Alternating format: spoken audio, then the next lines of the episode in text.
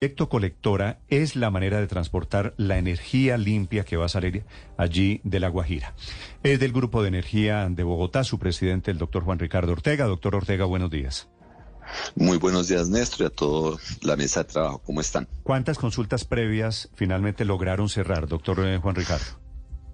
Pues cuando la UME sacó el proyecto al público, se estimaban que iban a ser unas 140, eh, terminamos negociando con 235 comunidades. Ayer al mediodía se cerró la última. Sí, ¿y qué quiere decir negociaron con comunidades o qué quiere decir cerramos la última consulta previa? Eh, el país firmó un acuerdo con la OIT, el 169, que garantiza que toda comunidad tiene que ser informada de cualquier proyecto que va a impactar su territorio, tiene que poderse hacer unos talleres donde ellos puedan identificar los impactos y después se hace una conversación donde se les muestra dónde está todo el proyecto, dónde puede estar en su territorio eh, y se mira qué compensaciones garantizan pues que la comunidad no sufre ningún perjuicio ni ningún tipo de imposición por construir ese tipo de infraestructura que el país necesita. Y lograr cerrar el último la última consulta es lograr el acuerdo con la última comunidad, eh, que pues gracias a Dios de manera objetiva y constructiva, viendo pues que esto es una infraestructura de interés nacional y público, eh, aceptan que esto se pueda hacer por su territorio en unas condiciones razonables. Pero tengo, tengo una duda, doctor Ortega. ¿Las consultas previas no suponen una votación de la comunidad que está tomando la decisión?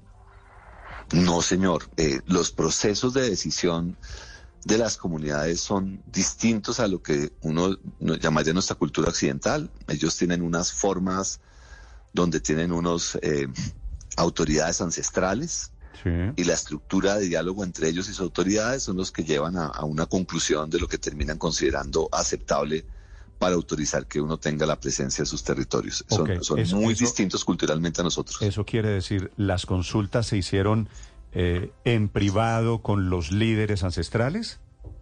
No, se hacen públicas, se invita a toda la comunidad, la comunidad se centra, se sienta en una carpa, se les presentan unos videos donde se explica todo lo que se está haciendo, se tienen unos traductores, se tiene una, una ruta metodológica que se aprobó previamente y se preparó con expertos eh, y después ellos con sus mecanismos terminan determinando y negociando qué es lo que les parece razonable y que es lo que permite que como comunidad encuentren aceptable una presencia de esta naturaleza en su territorio, ya sea para el movimiento de materiales, como rutas de tránsito o como áreas de construcción y servidumbre por donde van a pasar las líneas de alta tensión. Doctor Juan Ricardo, dicho que hubo 230 y pico consultas previas, que las comunidades están de acuerdo.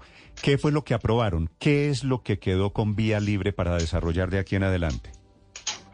Hay un acta en el cual dicen si se nos compensa de esta forma con inversiones en agua, en educación, en salud. Eh, como comunidad estamos dispuestos a que pueda haber una presencia en el territorio de ellos, es un resguardo para la construcción y la puesta en marcha de una línea de transmisión eh, que va a tener dos circuitos. Eh, en unas partes es doble la línea, eh, que va a traer mil kilovoltios hora de energía para el resto del país. Es toda la autopista de siete carriles que hace que la energía limpia, que le puede bajar los precios a la costa, que puede solucionar los problemas de escasez que se pueden generar a partir del 26, pues pueda tener una autopista que la conecte con el sistema interconectado nacional.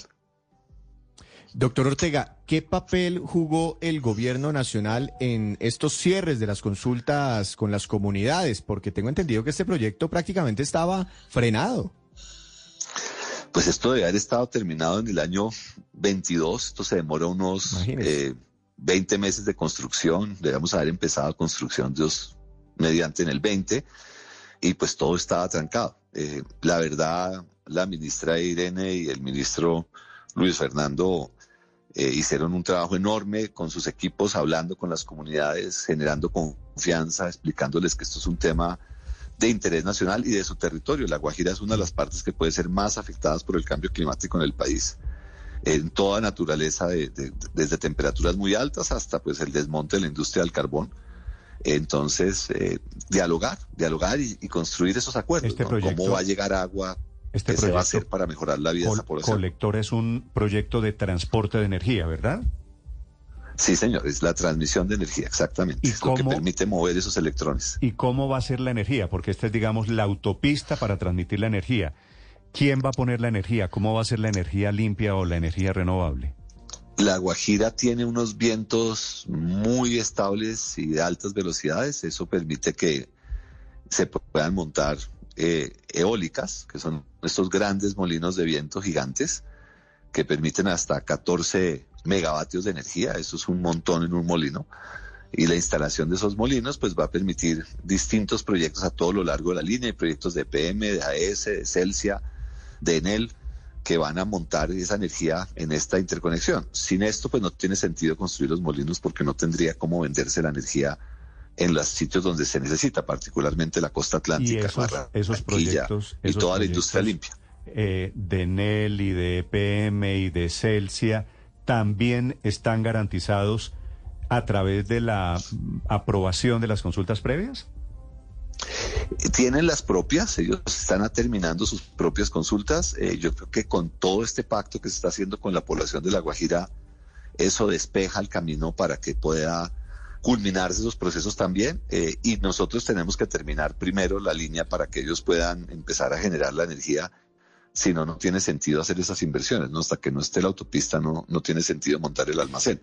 Eh, y ellos, pues, son los, los actores claves. Eh, yo creo que vamos todos encaminándonos a que esto pueda ser exitoso y hacia el año Pero podría, 25 finales tengamos la energía. Podría pasar, para seguir con la metáfora, que las consultas previas le dieron la bendición a la autopista, pero no necesariamente a los carros. Puede pasar y también puede pasar que haya bloqueos a la construcción de la autopista. Eh, el caso de, de Enel, ellos tenían las consultas previas y con todo y eso bloqueos arbitrarios hicieron inviable el proyecto. Entonces, eh, esto, está, esto no está resuelto, pero es un primer paso para poder seguir trabajando, eh, yo que por el beneficio de las comunidades en La Guajira y del país, es importante que esto se logre culminar con éxito y que no haya interrupciones al proceso de construcción. Lo más peligroso de esto no es las consultas, es que después haya gente que haga bloqueos arbitrarios y no poder construir cuando ya se tienen los contratos y los equipos genera unos costos absolutamente exorbitantes. Eh, doctor Ortega, usted menciona el caso de Enel y fue esa noticia de hace unas semanas muy importante, muy impactante y muy negativa para la transición energética del país. Y tengo entendido que ustedes eran socios o son socios de alguna forma de Enel en, en ese proyecto eólico de La Guajira que decidieron frenar y como que están vendiendo los activos. ¿Hay alguna esperanza de reactivarlo, de revivirlo? Por el interés nacional, sería muy valioso que se lograra terminar el proyecto. Eso, era, eso eran 250 megavatios que en el fenómeno del niño habrían ayudado muchísimo eh, y habría estado listo el año próximo, que es un momento que va a ser sensible y que los precios pueden irse muy altos. Este es exactamente el tipo de energía que evitaba que esos precios se fueran muy altos, pero lamentablemente eh, unos personajes eh, mm, bloquearon y, y las autoridades locales no hemos logrado todavía el compromiso que garanticen que esos bloqueos no se puedan dar. Es increíble que una persona pueda parar el futuro de una región y del país. ¿Y quién es? pero, es una persona o una comunidad. En el caso de él hubo una persona primordialmente que fue la que más perjuicio causó. ¿Qué es quién? No me acuerdo el nombre, tiene un nombre medio eh, griego, ahí no me acuerdo exactamente como Arquímedes, una cosa de ese estilo. Pero el Señor eh, trató de, de matar a otro en una de esas cacerías que, que desafortunadamente eh, se dan en la región eh, y la gente de seguridad y salud en el trabajo de él de manera razonable y humana pues lo asistieron y el señor no murió y, y de ahí pues surgen una serie de bloqueos continuados que, que hicieron inviable poder construir el proyecto. Se estaba trabajando menos de un día cada dos. Tengo entendido que, lo que, pasó, que lo que pasó alrededor de, de ese ataque es un típico caso de las tribus guajiras y de violencia entre esas tribus, ¿verdad? Sí, eso es lo que llaman ellos cacerías. Es el, el, el guayinaki no tiene una palabra como el perdón, que es que hace la retribución un comportamiento en alguna medida eh, frecuente y con toda la presencia de, armamento y de licor, pues eso, eso ha hecho un enorme daño. Estas son unas comunidades con una cultura muy bonita y son sin duda un patrimonio en muchas dimensiones culturales, pero tienen esa tragedia de, de haber estado afectada por muchas violencias por muchos años y, y una falta de presencia de las instituciones enormes. Sí, que es el tema, es, un tema muy doloroso. cultural retratado en libros y en películas. Que ese es el drama. Fíjese que uno habla de la Guajira, doctor Ortega, y está hablando permanentemente de los proyectos, del potencial de desarrollo, pero por el otro lado del tema cultural. Ese tema cultural, que me imagino ustedes lo han medido de cerca con los proyectos millonarios que tienen allí, ¿qué tanto se puede cambiar? ¿O estamos condenados a a que esa cultura, entre comillas, frene los proyectos de desarrollo para la misma Guajira? Yo creo que la, cultura no es una cultura violenta o cuestionable en ninguna dimensión. De hecho, tiene cantidad de cosas muy bonitas y, y, valiosas, entre más uno la conoce, pero la falta de presencia del Estado, la falta de tener mecanismos para resolver conflictos y para poder evitar esos actos de violencia, pues termina generando unos ciclos muy tóxicos. Eh, si uno lee la, la Orestiada de Grecia, al inicio de la Orestiada, es contando cómo la retribución era la forma de convivencia en la península griega y la violencia era insoportable y el pueblo vivía en una crisis continua. Y solamente cuando lograron la ley y mecanismos de solución pacífica se da la prosperidad de, Grecia. Eh, en La Guajira tiene un proceso similar. No, no se ha contado con la presencia y con la fuerza de un Estado de verdad comprometido con garantizar condiciones mínimas, con generar oportunidades y con resolver esos conflictos antes de que se desaten esas cadenas de venganzas y de violencias.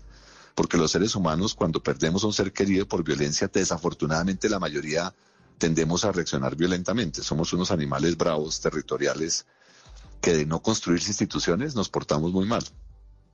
Sí. Doctor Ortega, eh, ¿por qué si Colombia tiene como eh, uno de sus principales propósitos ser protagonista a nivel mundial en transición energética. ¿Por qué caímos 10 posiciones en el ranking global que elabora el Foro Económico eh, Mundial?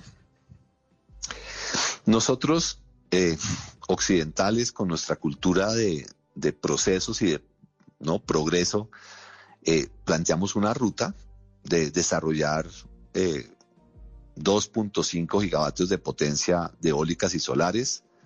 Eh, construimos una narrativa eh, que ante toda la comunidad internacional es, es muy, muy positiva y muy bien reconocida, pero no fuimos lo suficientemente capaces de convencer a estas comunidades, de explicarles, de entender que la presencia de todos estos proyectos iba a generar unas perturbaciones muy dolorosas para la comunidad la ignorancia nuestra de la cultura de ellos no nos hizo competentes en entender que ya no hay linderos y que la presencia de estos proyectos y la plata que estos proyectos en alguna manera irrigan iba a dejar a unos con recursos y a otros con no. Eh, no entendemos que los descendientes de la línea materna son los que tienen el poder para poder determinar presencia en el territorio y, ellos no tienen mecanismos eh, como electorales mayoritarios democráticos nuestros, sino que esos ancestros que tienen que ser de línea matrilineal tienen un poder distinto que los que son hijos del padre y hay territorios donde habitan los hijos del padre y sienten de repente susto que porque hay dineros de por medio, los que tienen el poder a nivel local, que son los hijos de la madre, pueden retirarlos, entonces se generan conflictos internos entre las familias y la migración venezolana, porque esta es una comunidad que es nómada, eh, también empieza a generar una cantidad de problemas porque muchos de ellos, después de muchos años en Venezuela, migran y reclaman territorios. Y las divisiones de estos territorios no son claros y la politiquería colombiana hace que las personas que se reconocen en las alcaldías a veces son más de criterio politiquero que de verdad representar la cultura y la tradición ancestral de esas comunidades. Entonces esa falta de planeación, de entendimiento, de tener un trabajo consciente y dedicado de saber cómo es ese mundo tan complejo y tan distinto al nuestro, pues hizo que los choques pues pararan estos proyectos y tuviéramos todos los problemas que estamos teniendo. Esos problemas y esas demoras y esa percepción de que tal vez esto no sea factible es lo que nos hace caer de arranque. Mm. Pero es decir, la caída de Colombia en el ranking este de transición energética es directamente responsabilidad de lo que pasa en La Guajira? En buena medida, sí, señor. Allá son los grandes proyectos y el gran potencial. Allá puede haber hasta 20 gigavatios de potencia. Todo el país hoy en día utiliza 17. Nosotros tenemos un ciclo de consumo de energía donde se necesitan unos 6 megavatios durante las horas valle y en las horas pico hasta 10, 11. Toda esa energía se produce con una instalación de 17 gigavatios que se está quedando corta y solo en La Guajira se podrían tener 20 gigavatios entre solar y, eólico.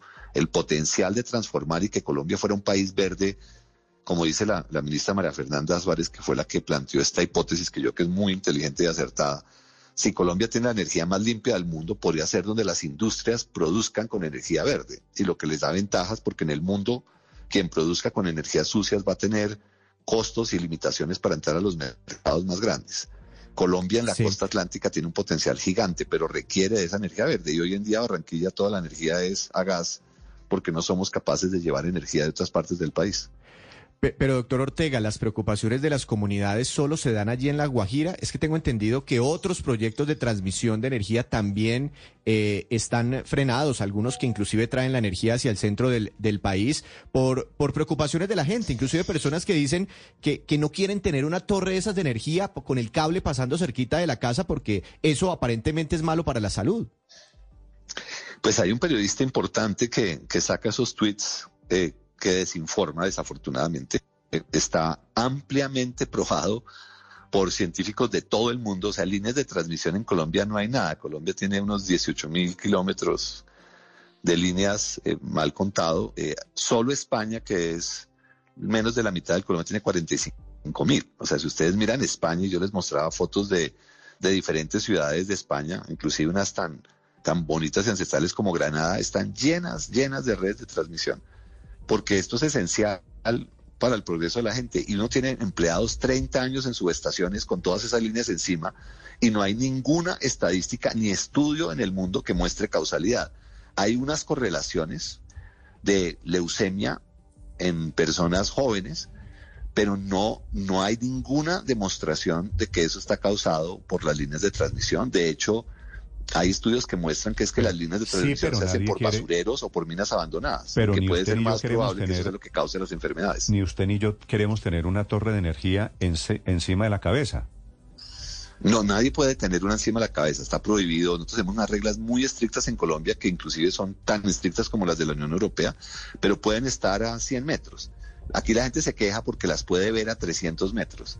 Ver una torre de energía no es el gran perjuicio. Uno puede ir a La Ceja en Medellín, donde están todas las fincas de las familias ancestrales paisas. La industria eléctrica en Colombia se, desarrolló en Antioquia y nadie tiene un problema con eso. Uno se acostumbra, o sea, eso no, no es el fin del mundo y parar todo el desarrollo de un país porque a una persona le parece antiestético que de su linda ventana se vea una torre a 100, 200, 300 metros, pues la verdad es una imposición de un interés particular sobre el bien general que, es difícil de, justificar en mi humilde opinión. Yo creo que uno puede vivir con esa infraestructura. Vayan a Río Negro, eso está lleno de torres por, todos lados, ni se diga por Guatapé. Y hay personas con casas preciosas al lado de ¿cuál es la distancia, Marta Zen ¿Cuál es la distancia? Tiene una casa lindísima. Mínima entre una torre de energía y una casa. Más o menos 100 metros, Néstor. Sí, lo que pasa es que aquí esa distancia creo que se viola y hay torres de energía que están pegadas no. a edificios. Claro que sí. Yo conozco. Es que son diferentes tensiones, Néstor. Es que la, energía es complicadísima de explicar y de entender. Eh, la alta tensión que genera un arco electromagnético que puede ir a 500 kilovoltios, eso es como la, la tensión en la que usted empuja los electrones, es la que genera esos arcos grandes. La que está en nuestros edificios y nuestras casas llega a 35 la energía se va bajando, porque usted para tener la forma de transportarla a largas distancias, usted manda poquitos electrones con mucha fuerza, como un tubo con muchísima presión. Eso es totalmente distinto ya al tubo de la tubería de la casa que puede ser en PVC y que no se rompe y que pues el agua pues sale con la presión a penitas para no bañarse. Es igualito la energía eléctrica. Entonces la energía va bajando y por eso tiene esas fábricas horrorosas que se llaman subestaciones, donde se tienen los transformadores que le bajan esa potencia y se la pone en una, llamémosla fuerza, que no perjudique y que no genere los impactos. El, el, eh, el, campo electromagnético de una línea de esas que está cerca de una casa no es mayor que el que hay entre un microondas o el celular que usted tiene pegado o que yo tengo pegado al oído. Eso varía mucho eh, según el tipo de, cables que tiene. Usted lo puede identificar por los aislantes que tienen de, porcelana. Cada aislante son como 15 kilovoltios. Entonces los que son muy largos, que usted tiene como 10 aislantes, son 150. Los que tienen más de 20, 40 aislantes son los de 500. Mm. Eh, y, usted puede ver el larguero de aislantes y son las torres grandototas. Esas son las que, las que generan esos campos electromagnéticos. ¿No íbamos caminando hacia un mundo en el cual las redes podrían estar enterradas? Eso se hace en Europa, eh, mm, inclusive por temas de paisaje, en Inglaterra se hace, pero cuesta literalmente 10 veces más. Esta es una infraestructura costosísima. Y el problema es que esto va con altísimas temperaturas, entonces tiene que ser unos cables que pesan toneladas y tiene que tenerlos refrigerados porque la temperatura que este movimiento de energía genera, eh, pues puede generar incendios. Es lo que por eso se transportan en el aire, porque el aire hace de aislante, el aire es muy mal conductor de energía y eso permite que usted la pueda mover. Entonces la discusión sería entre tener una red que la paga usted y toda la gente en Colombia en la tarifa, que vale eh, como colectora unos 300 millones de dólares, a una subterránea que le vale 3 mil millones de dólares. O sea, el costo sería multiplicar por 10 la tarifa de energía y usted ya sabe cómo está la gente de Furiosa con la tarifa. Este es un país de ingresos bajos y medios. La gente no toleraría el costo de hacer una red de esa naturaleza. Es, un tema de, falta de plata. En los países muy ricos se pueden dar el lujo, pero inclusive en España la gran mayoría de las redes aéreas, solamente en el aeropuerto de Barajas hay 12 kilómetros enterrados y en la frontera con, con Francia. El resto todo es aéreo a propósito de los proyectos de energía renovable que tienen luz verde en La Guajira, terminamos hablando de miedos y del futuro para los proyectos de energía en nuestro país. Es Juan Ricardo Ortega, presidente del Grupo de Energía en Bogotá. Doctor Ortega, gracias por acompañarnos. Feliz día. No, a ustedes un gusto.